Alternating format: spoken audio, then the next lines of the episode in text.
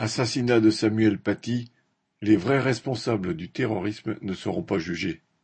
Deux ans après l'assassinat du professeur d'histoire-géographie Samuel Paty par un jeune intégriste musulman à Conflans-Sainte-Honorine, le 16 octobre 2020, le parquet national antiterroriste, PNAT, a déposé un réquisitoire demandant un procès pour quatorze personnes, parmi lesquelles figurent cinq collégiens.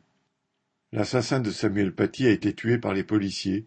Il s'agissait pour les magistrats d'établir les responsabilités de ses présumés complices. Mais le PNAT n'avait pas trouvé la moindre trace d'un véritable groupe terroriste. Il en est réduit à reconstituer ce qui a été appelé dans le réquisitoire la chronique d'une mise à mort. En quoi cela consiste-t-il? Suite à un cours d'éducation civique sur la liberté d'expression dans une classe de quatrième, où Samuel Paty avait montré deux caricatures de Mahomet parues dans le journal Charlie Hebdo, un engrenage sanglant s'est en effet mis en route. Certaines personnes y ont joué un rôle qu'il est légitime de dénoncer, en tenant compte toutefois des différences. Or, les magistrats du PNAT évoquent tout à la fois les mensonges d'une des élèves de cette classe et la diffusion par le père de celle-ci de messages haineux sur Facebook accusant l'enseignant de s'en prendre à l'islam. Il s'y ajoute un prédicateur en mal de reconnaissance qui a relayé cette accusation sur les réseaux sociaux, deux amis de l'assassin accusés de l'avoir aidé, trois membres d'un groupe de Snapchat dont il faisait partie, et cinq collégiens qui ont désigné l'enseignant moyennant rétribution. Le PNAT se préoccupe essentiellement de différencier ceux qui étaient au courant du projet criminel, du djihadiste, et les autres. Le réquisitoire débouchera donc sur un procès devant la cour d'assises pour les adultes, les mineurs devant être jugés à huis clos devant un tribunal pour enfants.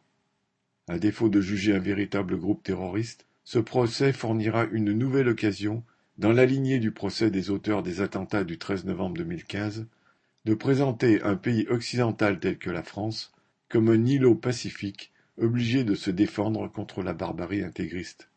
Les groupes djihadistes utilisent en effet des méthodes barbares, et combattre leurs idées et leurs perspectives est indispensable. Mais il est tout aussi nécessaire de dénoncer ceux qui ont créé les conditions sociales et politiques permettant à ces groupes de prospérer, à savoir les dirigeants des grandes puissances occidentales. Depuis des décennies en effet, ces dirigeants, à commencer par ceux des États-Unis, ont mené des interventions militaires au Proche et au Moyen-Orient. En semant la destruction, le chaos et la mort, ils ont créé le terreau sur lequel se développent les groupes terroristes islamistes.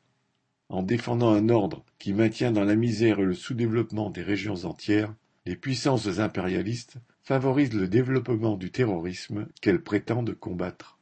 Leurs dirigeants n'ont jamais le moindre compte à rendre alors qu'ils portent une responsabilité bien plus grande dans le développement de la barbarie de ce monde que les collégiens dont le PNAT recommande la mise en jugement.